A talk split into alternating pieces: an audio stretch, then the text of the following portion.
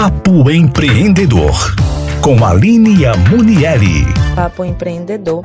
E hoje nós vamos falar de um assunto bem importante que é sobre o que fazer quando o faturamento da empresa tem, sofre uma queda. Então, em momentos mais turbulentos, é natural que os clientes priorizem o que estão consumindo e façam compras apenas o que é necessário. É nessa hora que você precisa ficar atento, porque quando diminui o fluxo de clientes em sua loja, diminui também o volume de suas vendas e, em consequência, o faturamento. Além disso, os produtos tendem a ficar encalhados e o desafio de empreender se torna ainda maior. O que fazer então?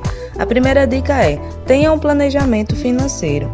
Ter uma reserva financeira é muito importante para se prevenir de imprevistos e qualquer tipo de crise que possa acontecer. E é importante construir essa reserva a longo prazo. Assim você também não prejudica as finanças do seu negócio. Então, sabendo disso, precisa ficar claro que essa reserva não é mais a mesma coisa que capital de giro, muito menos a sua poupança pessoal. É realmente uma reserva de emergência do seu negócio.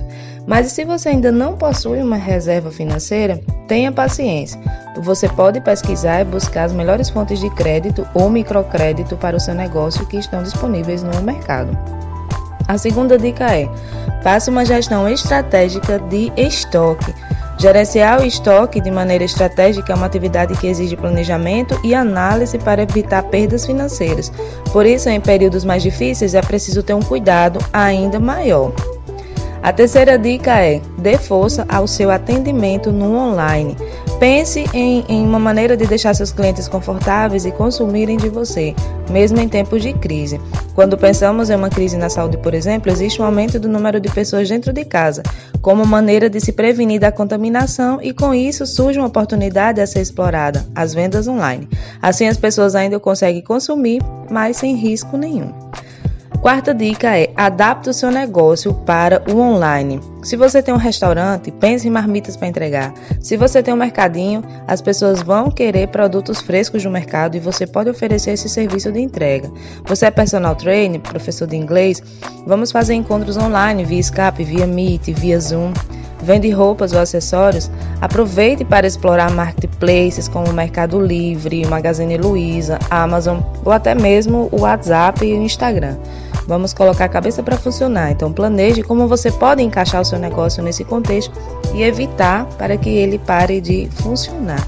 Gente, essa quinta dica para você utilizar os pagamentos digitais. A hora é agora.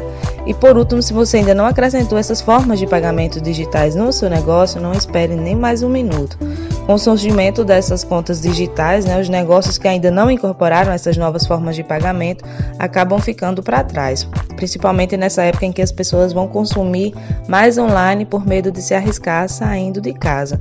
Pense o que faz sentido para o seu negócio, como boleto, depósito, cartão de débito, de crédito, link de pagamentos, botões de pagamentos e adicione se necessário. Não esqueça de sempre passar o Pix, que é a forma de pagamento hoje mais viável do seu negócio. Aqui foi a Aline Munier